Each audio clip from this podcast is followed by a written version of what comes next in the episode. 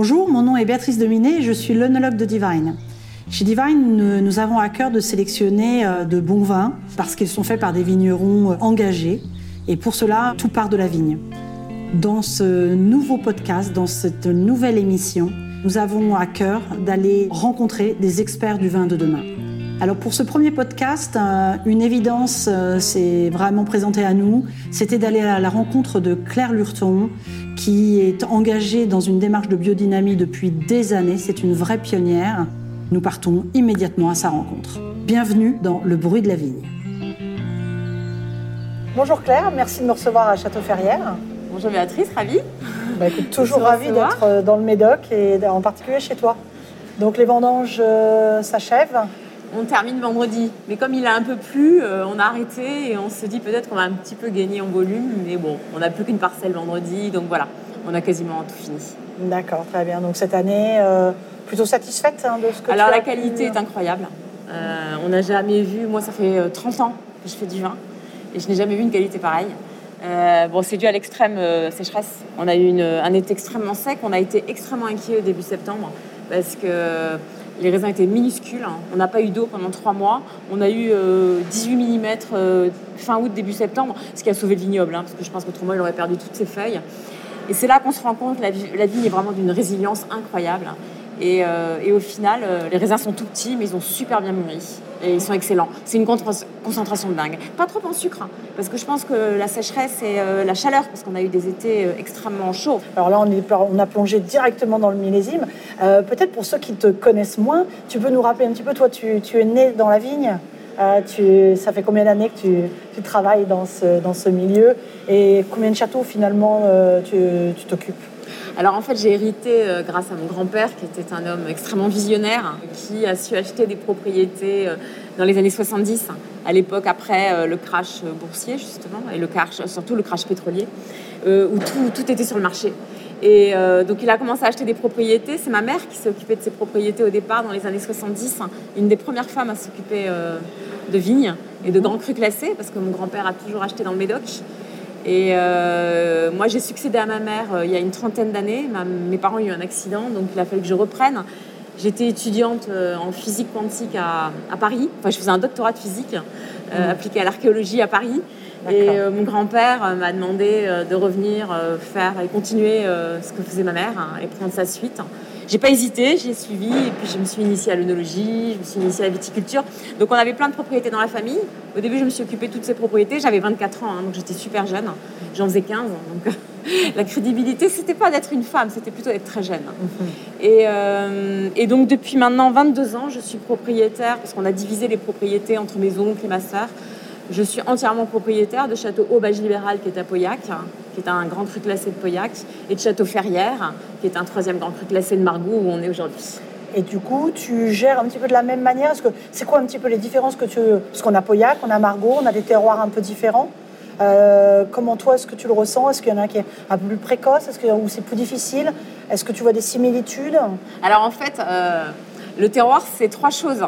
C'est le sol, c'est le climat et c'est l'homme.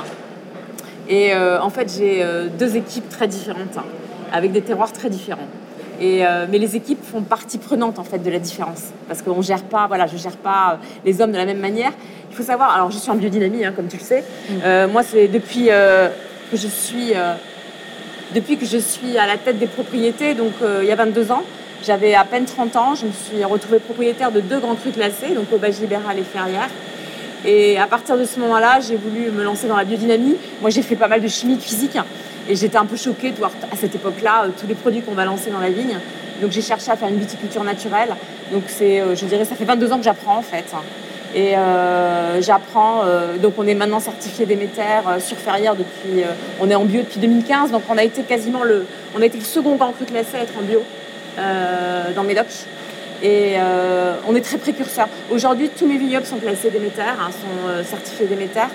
Et avec mon mari, qui est aussi propriétaire de Durfort Vivins, on a 150 euh, hectares en biodynamie certifiés Déméter. On est les plus gros propriétaires à Bordeaux aujourd'hui en biodynamie. Oui, parce que la biodynamie, on en entend parler pas mal dans d'autres régions. à Bordeaux, ça reste quand même plus confidentiel, on va dire. Hein. Alors, Bordeaux est très compliqué hein, pour la biodynamie. Parce qu'en fait, on est océanique, donc on a beaucoup, beaucoup d'humidité, au printemps notamment.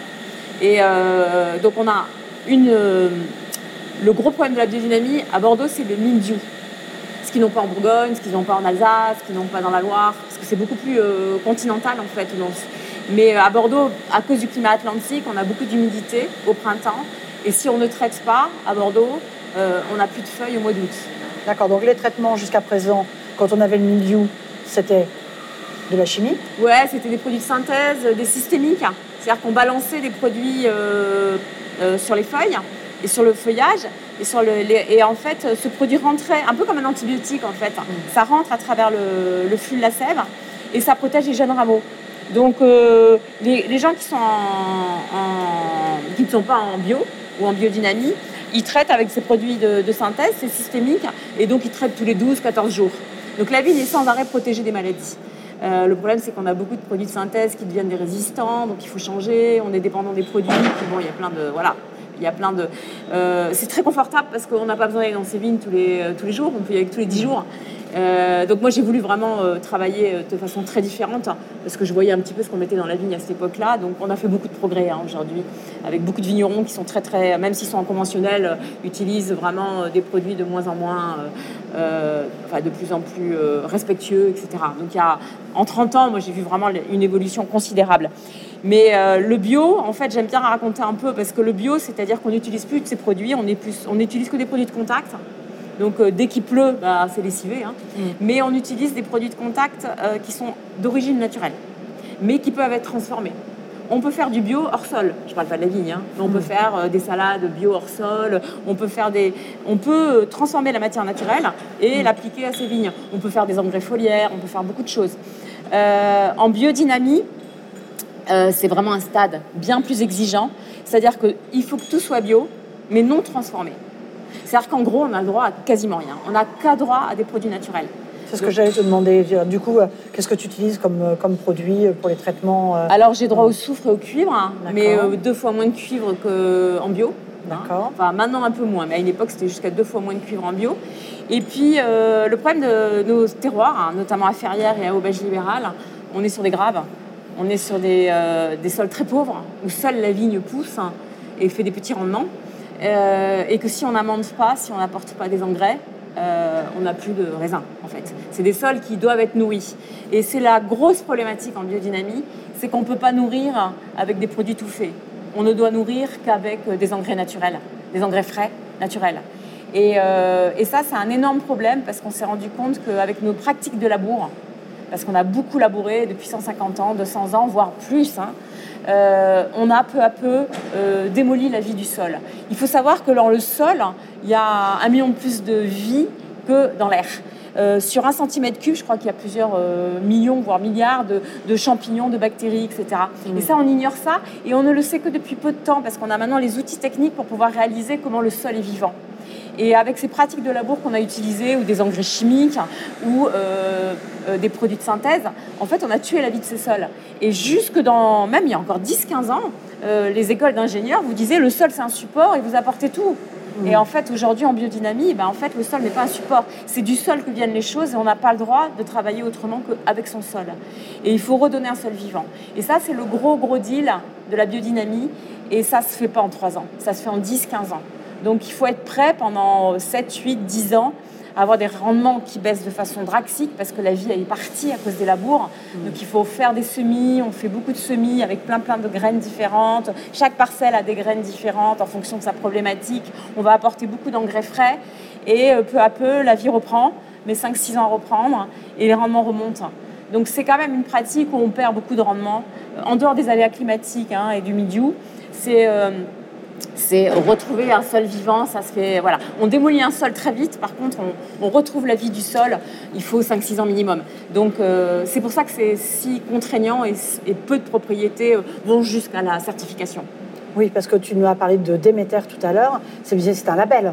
Il en existe d'autres, hein, je crois, en biodynamie, on parle de biodivin Oui, il y en a deux en fait. Voilà, c'est ça. Ouais. Euh, donc après, c'est un choix entre Déméter Les deux. D'accord. en fait, euh, le problème de ça, c'est la, la, législation.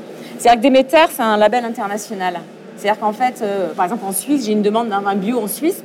Pour pouvoir être euh, bio en Suisse, il faut que je passe euh, la certification bio suisse, parce que la Suisse ne fait pas partie de l'Europe. Mm. Ou sur les États-Unis, il faut que je passe la NOP, la, la bio américaine. Et c'est beaucoup de papiers, beaucoup déjà, on est déjà inondé par les papiers. Donc le bio n'est reconnu que. Donc on a un bio européen mais le bio européen n'est pas reconnu aux États-Unis, comme il n'est pas reconnu en Chine. Et euh, donc, en fait, ça, c'est vraiment la législation. Déméter, c'est euh, international. Hmm. Déméter, c'est le même logo pour tous les pays du monde. Donc, euh, avec Déméter, vous êtes tranquille, on peut mettre les logos, on peut mettre tout ce qu'on veut, et il n'y a pas de, trop de papier à faire. Hmm. Euh, je suis biodivin aussi parce que biodivin c'est franco-français, mais c'est des gens, euh, euh, c'est un peu notre famille. C'est des gens comme Alain Mouex, comme Umbrecht, enfin des gens qui sont vraiment super impliqués et avec qui on a des vrais retours, des vrais échanges, des vrais partages d'expériences. Parce que dans la biodynamie, ce qui est important, c'est on fait tous différents. Dans la produit de synthèse, dans la conventionnelle, hein, dans la culture conventionnelle, tout le monde suit la même recette. Hein. On écoute nos produits, enfin nos vendeurs de produits, et on fait tous les mêmes recettes. Alors dans la biodynamie, on va s'adapter à chaque sol, à chaque terroir, euh, à chaque homme aussi, parce que chacun a sa sensibilité, c'est essentiel. Mm. Euh, euh, il faut se lever à 4 heures du matin, faire ses dynamisations. Enfin, c'est vraiment une grosse implication humaine. Et en fait, l'intérêt, c'est qu'on fait chacun nos expériences, mais qu'on partage avec les autres. Et il y a une vraie famille. Et Biodivin fait partie de notre famille. Voilà. C'est amusant que tu, euh, tu, mentionnes Olivier Umbrecht, parce que moi, je ne sais pas si tu sais, mais quand j'ai fait mon diplôme national d'onologue, le stage, je l'ai fait chez Léonard Umbrecht, donc ah. euh, chez le papa. Et euh, donc, ça a été une, ma première expérience de vinification. C'était au domaine Umbrecht, enfin Zint Umbrecht. Et ben, c'est lui qui est président de Biodivin, Olivier. Donc voilà, petit, petit clin d'œil comme quoi le, le, monde de la vigne et du vin est petit. donc oui, c'est un, vrai, un vrai engagement que d'être en biodynamie. C'est pas tout d'un coup tu travailles un matin en me disant euh, oui il y a une tendance, euh, on nous demande des vins bio, euh, donc je vais faire ça. Parce que comme tu dis, c'est beaucoup de sacrifices. C'est beaucoup de. Alors le plus difficile c'est de convaincre son personnel. Voilà. Moi j'avais des grandes idées. J'ai la chance d'être complètement propriétaire, donc. Même si je perds de l'argent, j'ai pas de voilà de shareholder ou de gens qui me tapent sur les doigts. Je fais ce que je veux. Donc, euh, si je perds des rendements, si je, euh, voilà, je n'en tiens qu'à moi. Donc, et je suis très proche de mes équipes. Mais euh, le plus compliqué, c'est de convaincre son personnel, ses équipes, hein, parce qu'être en biodynamie, c'est bah, se lever très tôt le matin, très souvent. C'est traiter tous les week-ends, parce que dès qu'il pleut, on traite, que ce soit un samedi matin ou un dimanche soir. C'est voilà, c'est vraiment une vraie implication de son personnel et une vraie conviction. Et c'est ce qui m'a pris le plus de temps, c'est de convaincre les gens et d'avoir des gens qui soient complètement engagés à mon côté. Et aujourd'hui, bah, j'ai une équipe de gens formidables qui sont. Euh, parce qu'en fait, on sort les gens de leur zone de confort. Hmm. Ils sont dans un fauteuil, ils ça vont dans peut-être un peu. Ça fait très peur. Bah oui. Et euh, jamais je les ai condamnés quand on a perdu une récolte. J'ai perdu en 2018, j'ai perdu en 2021. Euh, il y a d'autres années où j'ai perdu aussi. Jamais je les ai condamnés parce qu'ils ont fait ce qu'ils pouvaient, le mieux qu'ils pouvaient. je leur disais bon, on va essayer de comprendre où est la, où est-ce que le, l'erreur, s'il y a des erreurs. Hein et pour mieux faire la prochaine fois, mais jamais je les ai condamnés, tout au contraire, parce que je sais qu'ils sont complètement impliqués, c'est une vraie implication. Et aujourd'hui, j'ai une équipe qui, euh, qui est une force de proposition extraordinaire, parce que maintenant qu'on les a sortis de leur zone de confort, c'est les premiers à vouloir innover. Donc on a un vrai laboratoire d'expérience. On fait euh, donc à Ferrière, on fait des vins sans soufre, on fait euh, des vins orange, on fait euh, des vins sans traitement du tout, on fait des cuvées, on s'amuse à faire plein plein d'expériences. Sur Aubage Gibérade, je fais 25 000 bouteilles d'un vin sans soufre aussi. Cérès, je fais, on fait, en fait, on fait des expériences de façon permanente parce qu'il faut tout le temps évoluer. Et quand on joue sur, par exemple, quand on a un équilibre, notamment le conventionnel, et qu'on se met à faire de la biodynamie, en fait, on change tous les équilibres. Et en fait, il faut sans arrêt s'ajuster. Et il n'y a pas une raison pour mieux faire, c'est multifactoriel. Donc il faut tout le temps progresser, euh, essayer de voir, tiens, si on joue sur ce curseur, quelles sont les, conséquences. Et donc en fait, on joue, vous savez, c'est, euh, on joue vraiment euh, au chef d'orchestre, quoi. Et mm. c'est, il faut tout le temps évoluer. Tu vois, la vie du sol, je te parlais de la vie du sol, mais c'est écrit en aucun cas dans les cahiers des charges, on ne parle pas de vie du sol. Mais si on ne parle pas de la vie du sol, et eh ben en fait, on ne fait pas de raisin on n'arrive pas à faire de raisin en biodynamie. Euh, donc en fait, la vie du sol est capitale. Dans la biodynamie, euh, on en tient beaucoup compte avec les préparations, notamment avec la, la, bouse de vache dans la corne. Mm. Mais euh, c'est pas, on n'en parle pas assez. Donc peu à peu, les gens en parlent davantage. Et, beaucoup de gens qui veulent se lancer en bio parce que c'est marketing, parce qu'ils vont vendre leur vin plus rapidement, moi je n'arrive pas complètement. Et en 4 ans. Euh, tu vois, tu as parlé de vin sans soufre. Alors évidemment, ça me fait un petit peu penser quand même à la mode euh, des vins nature. Et euh, bon, je vais quand même voir ton avis là-dessus parce que, alors, tu es œnologue, je suis œnologue. on nous dit quand même le soufre, c'est un antioxydant, c'est un antibactérien. Donc c'est bien pour quand même un peu protéger sur du long terme du vin. Alors tu me diras, est-ce qu'un vin est fait pour être bu dans très longtemps? Pas forcément, il y a des vins qui vont être bu très bien l'année d'après et, c'est parfait. S'il est fait pour ça et qu'il euh, a la structure pour impeccable. Mais euh, là où je me pose toujours la question un petit peu, c'est dans cette mode, euh, j'ai pas l'impression que tout le monde maîtrise. J'ai l'impression que le sans sulfite peut amener des fois à des déviances. On a toujours cette discussion de est-ce que c'est une déviance ou est-ce que c'est un nouveau goût? des fois, moi, on, me dit, mais non, Béatrice, en fait, c'est le goût du vin. toi, tu as été habituée à autre chose, mais maintenant, le goût du vin, c'est ça. Alors, est-ce que c'est ça? Est-ce que le vin change? Est-ce que toi, tu as vu les vins changer avec le temps? Et comment tu réagis à ce... Euh, enfin, tu l'as choisi, sans sulfite, donc je pense que tu le maîtrises. Non, non, mais tu as absolument raison. D'abord, il y a 70% des vins sans soufre qui ont des défauts. Donc, c'est pas le goût du vin, hein, c'est un défaut. Hein. Donc, déjà, il n'y a que 30% de vins nature qui n'ont pas de défaut. Donc, déjà, euh, il y a forcément, ça va se trier. Il y a des gens qui vont arrêter. Il faut être très technique, il faut être super, enfin, il faut être super euh, équipé. Alors, d'abord, en biodynamie, on utilise très peu de soufre. Hein. Je ne sais pas si tu, tu sais, le, cahier des charges pour un vin conventionnel, on a droit à 140 mg de soufre par litre. Sur un vin, sur un vin bio, on a droit à 100. Et sur un vin en biodynamie, on a, droit à 70. Pour des vins qui sont élevés en barrique, hein, j'entends. Et c'est 50 pour des vins qui n'ont pas du tout de, de, barrique. Donc déjà, on est deux fois moins, on a droit à utiliser deux fois moins de soufre. Et déjà, pour arriver à ça, c'est pour ça qu'on est très très peu être Déméter En fait, des métervins, il y a Ponté-Canet, il y a Durfort Vivant, et il y a Ferrières. C'est tout. Même au bas, j'en ai pas des métervins. Euh, Palmer, euh, euh, euh, La Tour, on est, ils sont pas des métervins. Parce que des métervins, ça veut dire, comme je vous ai dit, dans la vigne, on fait que des produits naturels. Mais dans le chien, on n'a droit à rien. Juste un peu de soufre. On n'a pas droit aux levures, on n'a pas droit aux bactéries, on n'a pas droit à l'azote pour aider les fermentations à se faire. On n'a droit à rien. Donc ça devient super compliqué, c'est-à-dire qu'il faut que tout vienne de son sol, d'où sol vivant. Donc la vigne soit suffisamment résiliente et suffisamment de, tous ces éléments pour pouvoir bien fermenter. Donc on fait des levains nous-mêmes, ça nous prend un temps de dingue. On a un stagiaire qui, qui ne fait que les levains. Donc en fait c'est un vrai travail. Et au niveau du soufre, hein, bah, il a fallu vachement réduire les doses de soufre. Donc du coup, ben, on a acheté un, ben, un générateur d'azote. Tu vois, c'est la grosse cuve que tu vois bleue derrière là. Mhm. Et on a un piquage d'azote partout. C'est-à-dire qu'on on change l'air par de l'azote. On pousse à la pompe en vendange par l'azote tout est sous azote ou sous CO2 pendant les fermentations. Et euh, donc, c'est des gaz neutres hein, qui n'oxydent pas. Et tous les transferts de vin sont sous azote hein, jusqu'à la mise en bouteille qui est sous argon. C'est-à-dire que le vin ne voit pas l'oxygène. Et euh, donc, pas d'oxygène, moins de soufre. Et donc, moins de contamination. Et, euh, et moins d'oxydation. Et c'est vrai qu'on bah, a trouvé que les vins avaient vachement changé. D'abord, ils avaient changé parce que le raisin a changé. Depuis 15 ans, grâce à la biodynamie, on a des tanins beaucoup plus précis. On parlait de, la précision du cabernet. Mm. et du tanin du cabernet grâce à la biodynamie. Et, euh, c'est vrai qu'aujourd'hui, le, cabernet a un tel euh, progrès au niveau de ses tanins que ben, on a tendance à écarter les merlots, à mettre de moins en moins de merlots, parce que le merlot est très bon tout seul, mais il va un peu rustifier cette espèce de velours de tanin. Tu goûteras tout à l'heure les 2021, les 2022, et tu mm. verras très très vite, hein. parce que le merlot apporte beaucoup de gras. Alors le cabernet, c'est une Rolls-Royce, c'est une longueur infinie. Et donc on gagne beaucoup. Mais souvent, moi, moi-même, hein, on démolissait un peu ce travail de la vigne avec des pratiques euh, trop oxydatives. Et, ah bah oui, avec les remontages. alors, euh, les remontages et, puis les soutirages à l'air. Soutirage, à l'air. Tout le monde soutire à l'air. Donc maintenant, on soutire à l'azote. Hmm. Et en fait, grâce à ça, on a énormément réduit notre dose de soufre. Et au lieu d'être à 90 euh, comme on l'était, là, on est plutôt à 50. Et le vin a totalement changé. Hmm. Et moi, je suis en plus intolérante au soufre. Donc on est super équipé, hein. on est équipé. Euh, un générateur d'azote, c'est, tout le monde ne peut pas s'offrir ça, c'est extrêmement cher. Mm. Donc nous, on est un troisième grand cru classé, on se doit d'être exemplaire. Donc on, tout ce que, moi j'ai jamais, euh, tout, ce tout l'argent qu'a gagné mes propriétés a été entièrement réinvesti euh, dans les outils techniques, hein, parce que c'est essentiel. Et, et donc faire, je me suis amusée à faire des vins sans soufre parce que d'abord je suis intolérante au soufre et en plus, et ben c'est vachement meilleur. Alors, comme tu dis, euh, les grands vins, il faut du soufre, hein, parce qu'on va, les, on va les boire 20 ans, 30 ans plus tard. Alors, est-ce qu'il en faut? En tout cas, je pense qu'il en faut moins. Si tu te mets en barrique, tu vas avoir du soufre. Voilà, non mais il en faut, mais c'est toujours le problème. Euh, typiquement, c'est sur une étiquette contient des sulfites. Ce que je dis souvent, ça veut dire tout et n'importe quoi. Oui, parce que les levures fabriquent du sulfite. Naturellement, donc, de toute façon, tu en soufre a des sulfites hum. qui sont métabolisés par les levures, mais c'est pas le même sulfite et ils protègent mieux.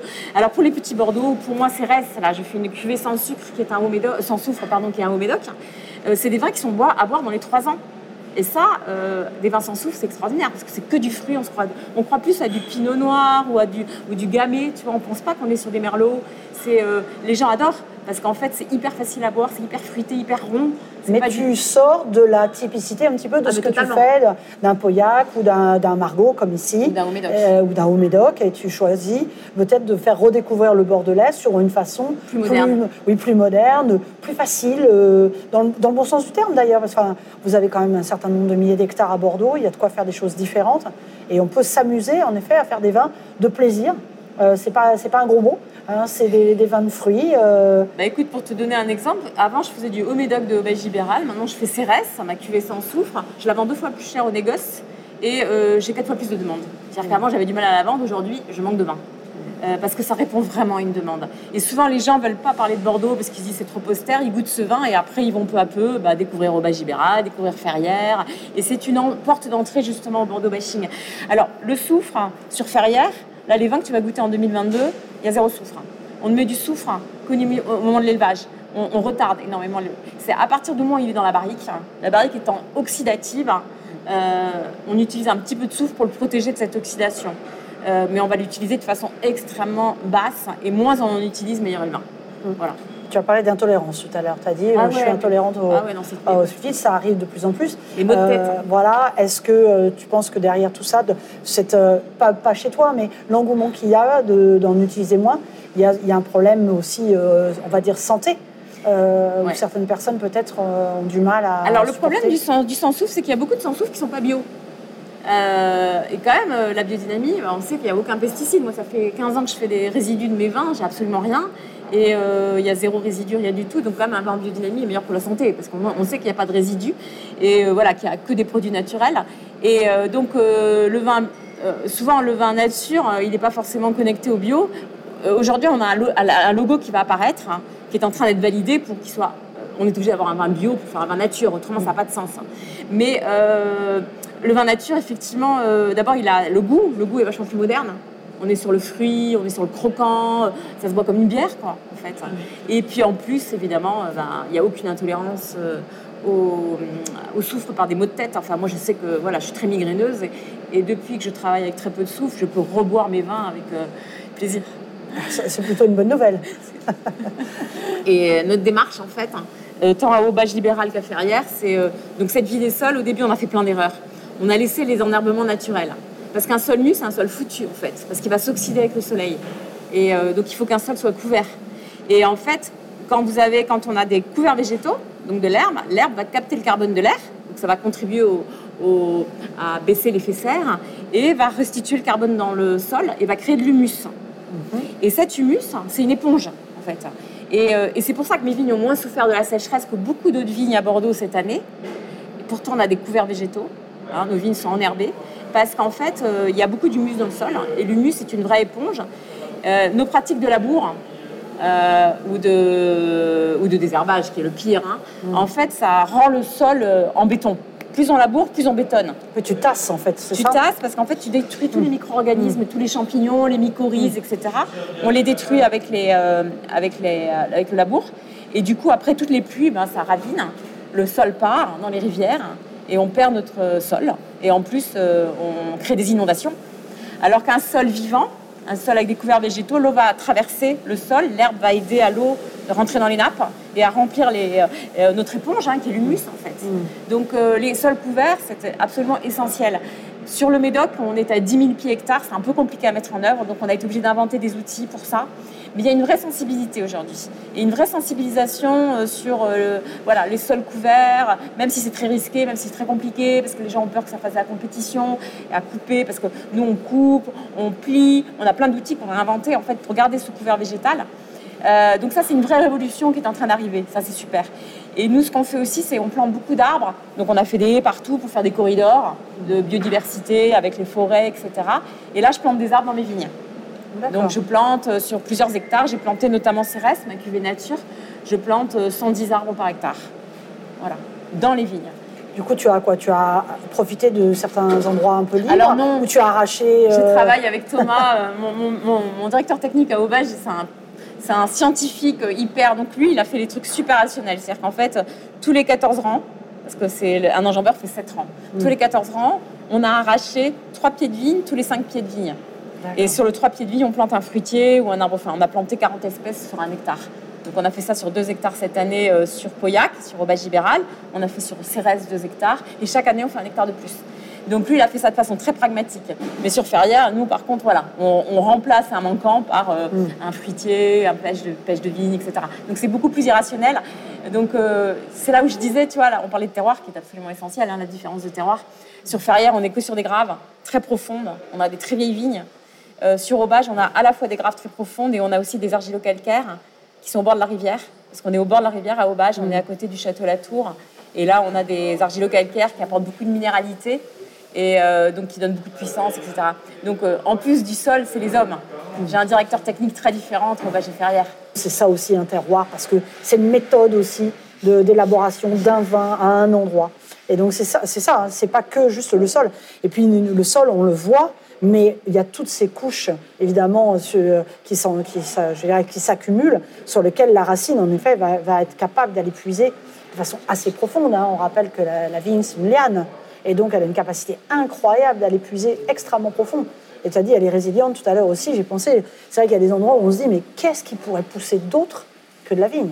Tellement ça paraît difficile. C'est pour ça que pendant les crises, euh, la vigne est abandonnée parce que personne ne peut s'acheter des bouteilles chères. Et c'est pour ça que le Médoc a connu euh, tous ses hauts et ses bas. Hein.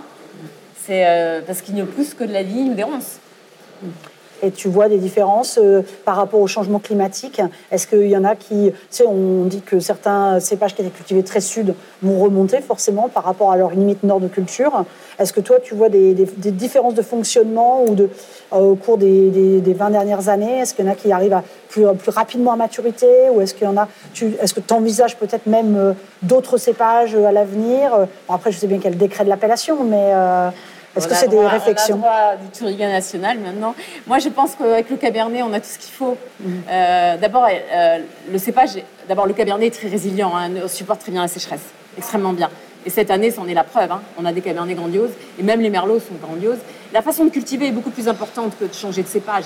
On a des cépages superbes qui nous ont été imités dans le monde entier, qui nous ont été copiés dans le monde entier. Euh, pourquoi mettre du Touriga national alors que notre Cabernet, c'est quand même 100 fois meilleur? Donc, je pense qu'on peut vraiment aller au-delà euh, du changement de cépage avec nos pratiques culturelles. Donc planter des arbres, comme je te disais, ça, va créer l'évapotranspiration, l'humidité autour des vignes, donc plus de fraîcheur. On n'effeuille plus, on n'essime plus. Tu vois, on a plein plein de méthodes. Enfin, on n'essime plus. On essime le moins en moins. Mmh. Euh, on a plein de méthodes qui nous laissent l'humidité en fait. Et nos pratiques culturelles ont complètement changé pour s'adapter au cépage. Et, euh, et aujourd'hui, le Cabernet Sauvignon, c'est la Rolls-Royce. C'est extraordinaire. Donc ça, ça ça répond très bien à la pratique biodynamique. C'est mieux, c'est vraiment meilleur. Et en plus, ça répond très bien aux, enjeux climatiques d'aujourd'hui avec le réchauffement. Mm. Bon, on va laisser quand même le Touriga national au Portugal et avec les très bons Porto quand même. Que, mais c'est vrai qu'il y a un moment, les, les gens vont aller planter le même cépage un peu partout parce que ça a une certaine cote. Euh, donc, mais ça ne s'adapte pas à tous les terroirs. Donc c'est vrai que toi, tu vois au cours des années, et tes, parents avant et tes grands-parents avant ont constaté qu'il y avait voilà, une, vraie adéquation euh, de, ces cépages par rapport à ce sol. Mais comme on voit un, réchauffement climatique, c'est là, c'était là ma question. c'est de se dire, est-ce que finalement, toi, tu as déjà vu euh, des changements ou est-ce que tu, as envisagé de faire des changements? C'était plutôt ça la question. En fait, euh, moi, c'est plus des changements de culture, comme je te disais. Mm. Euh, on replante des cabernets francs. Tu vois, j'ai arraché des merlots pour planter des cabernets francs. Je pense, avec des cabernets francs euh, de sélection massale. Hein. Mm. Je pense qu'il y a, des, il y a un, vrai avenir sur les cabernets francs. Voilà. Mais moi, je pars sur mes cépages, enfin, je dirais, qui ont fait leur preuve et qui sont quand même fantastiques. Mm. Alors, un élément aussi que tu as mentionné tout à l'heure, tu as dit on, on est sous azote.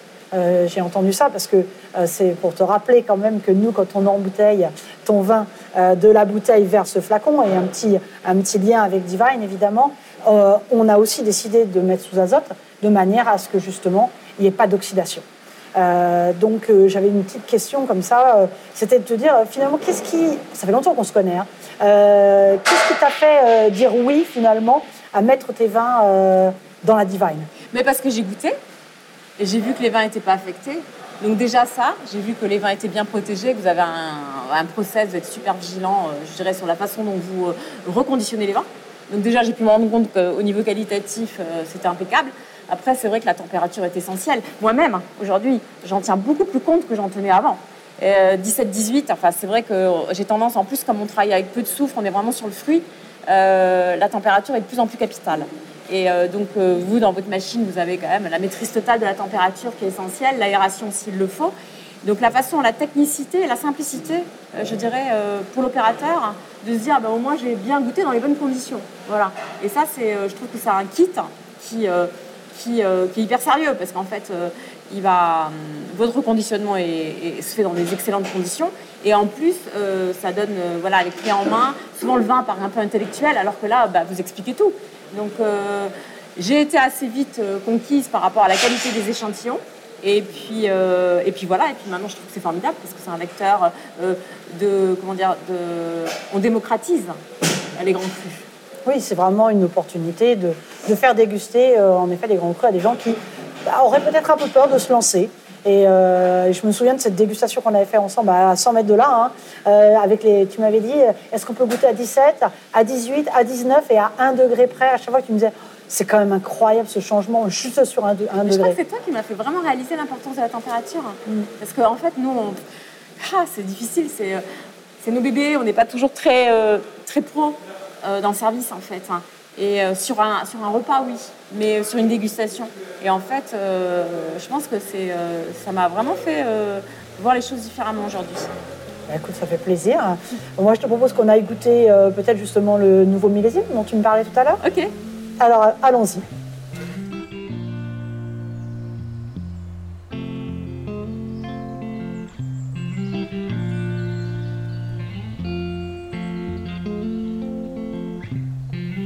Donc on a changé de pièce, euh, Claire. Où nous trouvons-nous? Là, on est sur la, la salle de dégustation pro. Voilà. Là, on était tout à l'heure dans le laboratoire. Euh, qui était vraiment voué à l'œnologue conseil hein, qui s'appelle Eric Boissneau. Donc là, on est dans la salle de dégustation et je vais vous proposer euh, de goûter ma nouvelle cuvée. Alors, c'est une cuvée rigolote parce que, comme je vous dis, on s'embête pas. C'est marrant parce que je reçois pas mal de monde qui, parce que c'est vrai que bon, tout ce qui est biodynamie, toute la qualité de nos vins aujourd'hui, parce qu'on commence à avoir des très belles notes, hein, euh, commence à, faire parler. On est un peu dans la tendance, hein. mmh. et en plus on fait des bons vins. Donc, euh, enfin, je dirais, euh, il n'y a pas qu'un effet mode. Et donc, on commence à avoir beaucoup de, bah, clients un peu du monde entier qui viennent, qui viennent nous visiter, etc. Et puis ils nous disent toujours en partant, ce qui est marrant, c'est que tous les biodynamistes, ils ont l'air épanouis et heureux. en fait, pourquoi? Parce qu'en fait, euh, tout notre métier, c'est plein de sens, en fait. C'est du bon sens. En fait, on essaie sans arrêt de jouer avec du bon sens, faire des choses qui ont du sens. Et voilà, on ne se complique pas la vie, on essaie de, partir aux choses essentielles. Et ça a changé euh, notre métier. Et c'est vrai que mes collaborateurs et moi, on est, on est hyper épanouis, quoi. Parce que même s'il y a des années, on fait pas de récolte, on parlait tout à l'heure de, de pourquoi est-ce qu'il y a si peu de gens en biodynamie à Bordeaux c'est que le climat est extrêmement compliqué. C'est le climat le plus compliqué en Europe euh, pour faire des vins en biodynamie, parce qu'on est tout près de l'océan. Donc on a regardé, on a une énorme averse tout à l'heure. Bon, c'est pas grave. On a fini les vendanges, mais voilà, on peut avoir des averses tout le temps, donc euh, beaucoup de maladies. Donc c'est vraiment euh, la région où c'est le plus difficile de l'être. Mmh. Et aujourd'hui, on a bientôt 20% de vignobles qui vont être en bio à Bordeaux. Bordeaux est la plus grande appellation du monde, hein, parce qu'on a 120 000 hectares, 20% de bio. On sera les plus gros en bio du monde. Voilà. Donc Bordeaux fait un vrai effort. Ah oui, 20%. Oui, 20%. Qui sont en conversion. D'accord, ok. Donc 20, 20 fois 120, ça fait quand même, euh, ouais, ça fait pratiquement 30 000 hectares qui sont en bio aujourd'hui. Ah, c'est chouette.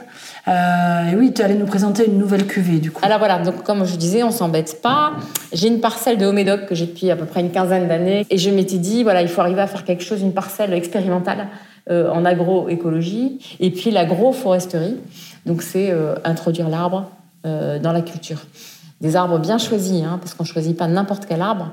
On va prendre des arbres qui sont en symbiose avec la vigne, en termes de champignons.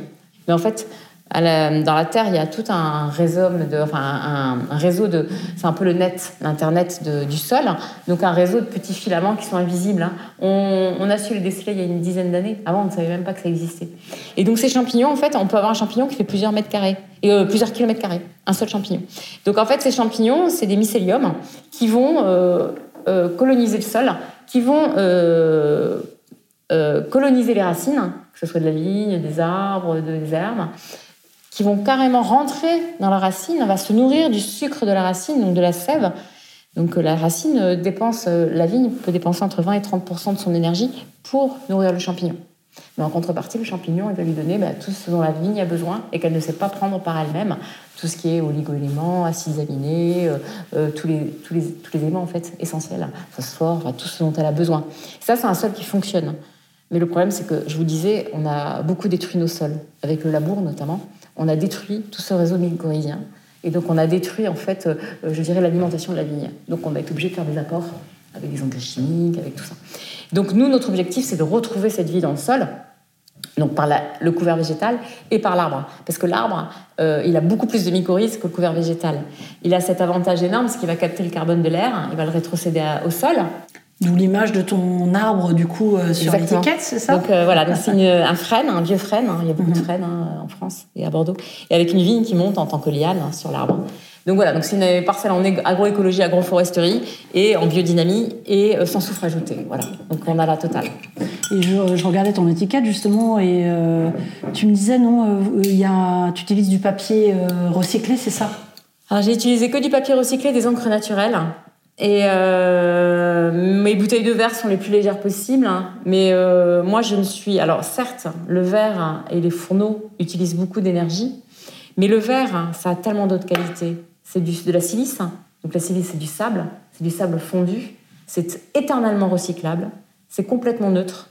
Euh, les poissons ne vont pas le manger. Je veux dire, moi, je suis totalement vert et anti-plastique. Donc je fais tout pour éviter le plastique. Le verre demande de l'énergie, mais tout n'est pas non plus euh, guidé par le CO2. Il y a plein d'autres choses qui sont importantes. On parle de CO2, mais il y a l'eau, un problème d'eau. À Bordeaux, on n'aura plus d'eau potable dans 10 ans. Enfin, il faut savoir que l'eau est un énorme problème. Et, euh, et puis les, polymères, les plastiques qui sont en train de polluer tous nos océans, euh, toutes nos terres, etc. Le verre, c'est un matériel complètement noble. Donc même si on fait du verre le plus léger possible, moi je suis fière d'utiliser du verre. Alors l'étiquette a été dessinée par euh, François Houtin. François Houtin, c'est un artiste euh, qui est libre, hein, enfin, qui est euh, à son compte, mais qui travaille beaucoup pour la maison Hermès. Et ce monsieur, il dessine des arbres depuis l'âge de 3 ans en fait. Il fait que ça. Donc il ne dessine que du végétal et des arbres. Et moi je connaissais son travail par ailleurs parce que j'avais vu certaines de ses expositions. Et il est venu une journée entière à Aubage euh, et, je lui ai demandé, donc il a adoré la propriété, il a adoré euh, la philosophie dans laquelle euh, on travaille. Et je lui ai demandé, bah, dessinez-moi, pas un mouton, mais un arbre qui monte sur un. Enfin, une vigne qui monte sur un arbre. Et puis, il a mis un peu de temps, il a mis trois semaines, un mois. Moi, arrêté pas. Alors, François, vous en êtes Et puis, il m'a dessiné cette étiquette. Voilà, j'ai dit, bah, c'est parfait, merci. et donc, Cérès, c'est la déesse de la terre, c'est la déesse de la fertilité. C'est Déméter, en latin. Voilà. C'est ce que j'allais te demander, du coup, l'explication de Cérès. Donc Cérès est un vin donc nature. C'est un vin qui peut se conserver 3 à 5 ans, parce que le 2020 est fabuleux aujourd'hui, alors qu'il a été mis en bouteille il y a un an et demi. Hmm. Parce que c'est un vin nature sans défaut, comme je disais tout à l'heure. Parce que beaucoup de vins nature ont des défauts. Nous, on est équipés, on est un grand cru classé, il est fait à aubage libéral. Et donc, c'est vrai qu'on a tout l'équipement pour pouvoir euh, les faire hyper propres euh, en protégeant contre l'oxydation, etc. Voilà, et donc c'est un peu du bonbon, quoi. Donc en fait, j'ai choisi la bouteille bordelaise parce que je trouve que la bouteille bordelaise, elle est super belle et que je suis fière d'être à Bordeaux. Mais c'est vrai qu'on m'a plutôt dit, il faut mieux que tu me mettes dans une bouteille bourguignonne, ou voilà. Mais non, oui, Bordeaux. Qui cassé les codes. Voilà, mais en fait, je trouve ça juste euh, très joli en, Bordeaux. Donc on a eu pas mal d'articles de presse et euh, les négociants au début, quand je leur ai proposé, parce que j'ai proposé à une douzaine de négociants, j'avais 24 000 bouteilles. Et euh, tous, ils ont dit Ouais, on va bien essayer, ça nous plaît, le projet est sympa, on adore le vin, on essaie. Et puis en fait, euh, ça a super bien fonctionné. Donc, euh, mm. je crois qu'on est les seuls à faire autant de vin, vraiment, en tout cas dans un grand cru classé, j'entends. Mm. Donc, ça, c'est élevé en barrique. on a 15-20% de barrique neuf, on a 40% de barrique d'un vin et 40% de cuve béton ovoïde. Ah, je ne vous ai pas montré, mais on a des cuves en mm. forme d'œuf et, qui représente 8 barriques. On a aussi des amphores. Et donc l'idée, c'est d'abandonner le bois qui a plus de deux ans. On utilise des barriques neuves, des barriques d'un vin, et à partir de deux vins, on vend les barriques. Parce que les barriques vieilles, elles vont apporter peu de choses en fait. Par contre, elles vont sécher et il faut beaucoup de soufre pour les nettoyer. Donc, hop, moi j'avais des cuves bois, je les ai balancés aussi parce que je veux rester sur le fruit en fait. Mm. Et le bois, au bout de deux ans, il apporte plus de tanin ou très peu. Par contre, euh, euh, pour le nettoyer, on est obligé d'utiliser euh, de l'aseptisé avec du soufre. Et donc voilà. Donc, donc aujourd'hui, on n'utilise plus de vieilles barriques. On utilise barrique neuve, barrique d'un vin, barrique de vin pour une petite quantité. Et après, c'est les amphores ou les cuves béton qui, qui n'apportent pas le bois, mais qui ont une micro-oxydation. Donc ces amphores et ces cuves béton, vous en avez vu des amphores un peu danchés, puis j'ai un cuvier béton. Il y a une micro-oxydation qui se fait à travers le béton qui fait qu'en fait, on n'a pas besoin de soutirer. Et on peut rester un an sans soutirer, donc sans apporter de soufre, ou quasiment pas. On voit de plus en plus de, aussi de demi-mules. Hein, c'est la, barrique bordelaise, là, on, bah, toujours classique bien sûr, mais euh, plus ça va, plus je trouve qu'on trouve d'autres formats. Ouais, là on a des 300 litres. Mm. Mais c'est du boulot d'enrichir. Ouais. Donc euh, voilà, l'idée c'est de trouver des contenants qui sont alternatifs, qui boisent moins, mais qui conservent bien le vin grâce à la micro-oxydation et qui, euh, pour lequel on n'a pas besoin de trop de soufre. Depuis 2018, hein, on a vraiment fait ce virage. Le fait d'utiliser très peu de soufre, hein, on s'aperçoit qu'en fait, les vins ont une buvabilité incroyable. On peut les boire dans 20 ans, mais on peut les boire aujourd'hui. Et je pense que c'est essentiel de partir dans ce virage-là, de faire des vins qui soient consommables immédiatement, même si on peut avoir le luxe de les attendre 20 ou 30 ans ou 40 ans. Parce que tout le monde, on sait très bien que 95% des consommateurs euh, ne peuvent pas garder les vins. Donc euh, il faut pouvoir être accessible. Et ça, c'est uniquement euh, en sélectionnant la qualité des tanins. Donc je disais, la biodynamie nous aide mm. beaucoup dans la définition des tanins. Et, euh, et du coup, ben, on va prendre que les tanins les plus mûrs, les plus aboutis, les plus voluptueux. Et, et voilà. Et donc c'est, oui, je pense que ça, on fait partie des vins modernes en fait aujourd'hui. Mais il y a une vraie, un vrai virage aussi à Bordeaux. Tout le monde ne va pas faire de la biodynamie parce que je disais, c'est extrêmement onéreux et c'est beaucoup d'engagement. Mm. Mais par contre, il y a un vrai virage sur euh, les gens qui commencent à essayer de faire des couverts végétaux pour garder de l'herbe dans les sols, sols vivants, qui travaillent avec moins de soufre. Bordeaux est en train de changer très vite. Oui, je pense que c'est euh, Bordeaux et puis les autres régions ont quand même compris qu'on ne pouvait plus vinifier comme ça nous a été appris. Euh, nous, il y a, en effet, il y a 20 ans, il y a 30 ans, où on avait un cahier des charges en, chimie qui était plus long que le bras. Et avant même de savoir quel temps il ferait, on avait déjà prévu les traitements, ce qui était quand même exceptionnel. Là, maintenant, euh, déjà, cette prise de conscience de la, lutte raisonnée, qui était déjà un premier pas, de se dire, eh bien, attends, on va traiter, mais pourquoi? Est-ce qu'on en a besoin? Puis après, ben voilà, petit à petit, les gens ont été plus loin et plus loin. Mais euh, on est passé des années 90 où euh, c'était vraiment très chimie. Mais avant aussi, il faut se rappeler qu'avant, il y avait aussi des, niveaux de qualité très variables. Les nombres de chais où on rentrait, où ça sentait le vinaigre, euh, il y en avait. Il y en avait quand même beaucoup. Donc après, on s'est dit, bah tiens, on, va, on a la solution on va mettre du soufre, on va mettre plein de choses et voilà, on va tout, tout va être nickel. Mais jusqu'à peut-être étouffer les vins quelque part, à les normer et les étouffer. Ouais.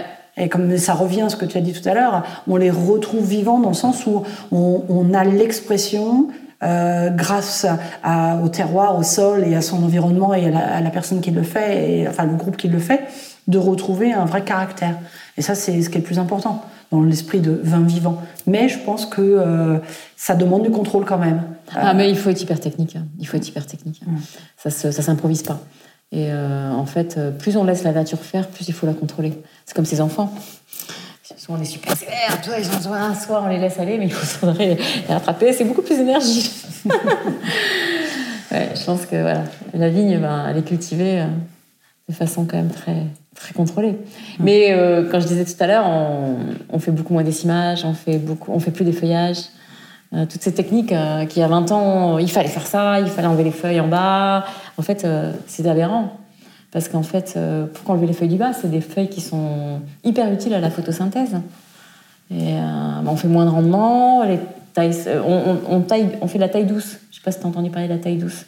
Si, ça m'a été évoqué plutôt récemment d'ailleurs, depuis un an ou deux, j'entends parler de ça. En fait, nous, on a, on a, j'ai reformé tout mon porcelain l'année dernière sur la taille douce. C'est-à-dire qu'en fait, la taille médocaine, donc on est à 10 000 pieds hectares, donc un pied tous les mètres, et les rangs font un mètre, donc c'est très contraignant. Les vignes sont très basses, parce qu'elles peuvent pas faire trop de hauteur. Autrement, elles font de l'ombre portée. Or, pour fleurir, une vigne a besoin de soleil. Euh, donc voilà, on a des vignes qui sont hyper basses, tout le monde a mal au dos, c'est difficile de travailler dedans. Et, euh, en fait, euh, on raccourcissait sans arrêt les pieds pour pas qu'ils se croisent. Donc on avait des scies et chaque fois qu'il y avait un pampre qui poussait sur le vieux bois, on, va, on allait couper le bras pour, que, pour, que, pour reprendre un bois plus proche du centre. Et en fait, on a vachement contrarié les circuits de sève. Et, à chaque fois qu'il y avait des nœuds comme ça, avec des, avec des plaies, euh, la sève coulait moins bien. Et on a beaucoup de maladies de bois. Donc euh, nous, en bio, on ne peut pas traiter les maladies de bois. On n'a pas le droit. On n'a pas de produit pour le faire. Donc c'est que de la prophylaxie. Et euh, donc on a des pieds, bah, cet été, plein de pieds sont morts. Ils avaient trop chaud et ils n'arrivaient plus à avoir assez de sève. Ils sont morts.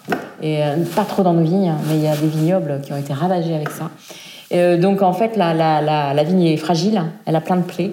Et donc, elle met comme un, un, humain, en fait, elle met plus de temps à, synthétiser, à faire des raisins mûrs, etc.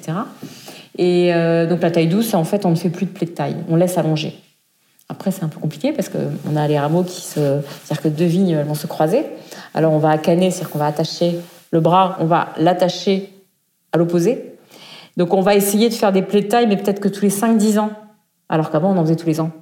Et, euh, et, on a régénéré des, vignes qui étaient très vieilles, qui avaient 70 ans que je voulais arracher. Et elles faisaient 5-6 hecto-hectares depuis 5-6 ans. Et là, elles ont fait 25 hectos.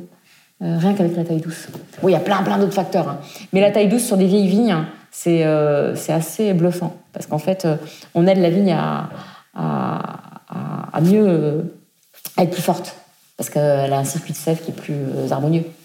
Donc voilà. Donc c'est c'est aussi une façon euh, voilà, de, euh, d'aller vers l'avant, en fait. Donc chaque chose, euh, il y a plein plein de petits pions mhm. qui nous font avancer. Eh bien, écoute Claire, c'était un vrai plaisir de se retrouver ici à Ferrières en ta compagnie. sujet de la biodynamie, je pense que tu le connais jusqu'au bout des doigts. Euh, merci d'avoir été aussi clair parce que c'est un sujet qui n'est pas forcément évident à, bien comprendre. Euh, des fois, c'est abordé par des gens mais sans connaître bien les tenants et les aboutissants. Donc, euh, c'était euh, limpide. Et merci Béatrice. C'est vrai que j'ai pas parlé de préparation, de lune et tout ça, mais il n'y a pas que ça dans la biodynamie. C'est avant tout le bon sens. Voilà, retrouver le bon sens de ce que faisaient nos ancêtres avant la chimie avant les pratiques de labour, etc. Donc merci d'être venue ici, Béatrice. Un plaisir de te revoir. Et euh, bah, écoute, euh, tu es toujours la bienvenue. Merci beaucoup. Et je donne rendez-vous à tous nos auditeurs euh, pour un prochain podcast dans les mois à venir. Le sujet de l'environnement, de la santé, du bio nous tient à cœur et on aura certainement l'occasion d'en rediscuter très prochainement. Je vous dis à très vite.